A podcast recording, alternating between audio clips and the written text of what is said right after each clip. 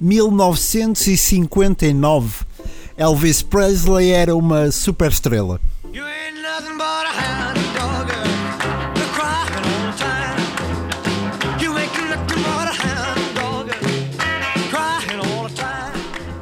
Fidel Castro sobe ao poder em Cuba.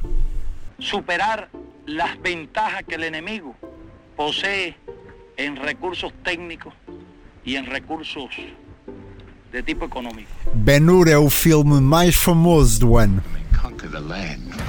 He may slaughter the people. That is not the end. We will rise again. The day Rome falls, there will be a shout of freedom such as the world has never heard before.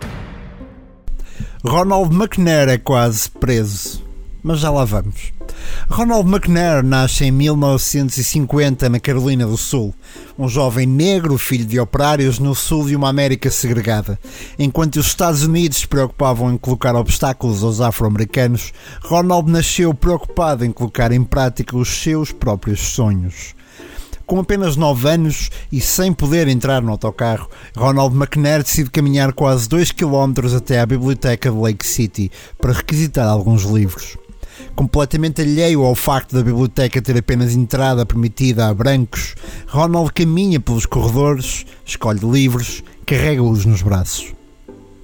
Vários homens brancos olham para o miúdo e, revoltados, começam a perguntar aos responsáveis pela biblioteca o que faz aqui este miúdo preto.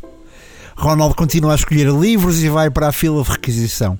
Quando chega a sua vez, a bibliotecária tinha chamado a polícia e a mãe do miúdo. Só os brancos podem requisitar livros, menino. A polícia vai expulsá-lo assim que chegar. O miúdo, alheio a tudo, espera sentado num banco pelos agentes de autoridade. Naquele dia, por sorte, Ronald McNair e a sua mãe encontraram um polícia que decidiu quebrar as regras e ordenar à biblioteca que autorizasse a requisição dos livros. Aquele dia mudaria completamente a vida do miúdo. Ronald McNair não viveu muito tempo, mas a sua história é exemplar em todos os sentidos. Aos 18 anos, 9 anos depois da história da Biblioteca Municipal de Lake City, Ronald entra na Universidade Estadual da Carolina do Norte. Licenciado aos 21, Ronald não fica por aí. Aos 26 anos consegue o seu doutoramento no MIT em Física com uma tese que é aclamada por todo o país, sobre lasers.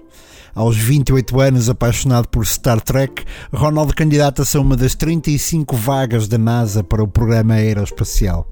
E entre os mais de 10 mil candidatos, é um dos escolhidos. Em 1984, Ronald McNair é o segundo homem negro a visitar o espaço e o primeiro a tocar saxofone para lá dos limites do nosso planeta. Um físico brilhante, um astronauta reconhecido e também um compositor de jazz. Ronald McNair alia-se a Jean-Michel Jarre em 1986 para criarem o primeiro disco de todos os tempos a partir do espaço. Nesse mesmo ano de 86, Ronald é escolhido para integrar a tripulação da Challenger, a maior nave que alguma vez fora lançada. Consigo levava o seu brilhante cérebro, um saxofone para gravar um disco e todos os sonhos do mundo. Já não voltaria.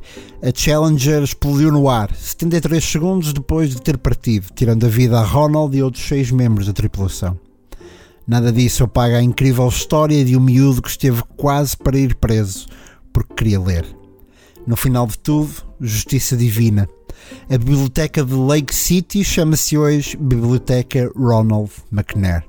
Consta que nenhum miúdo mais será proibido lá entrar.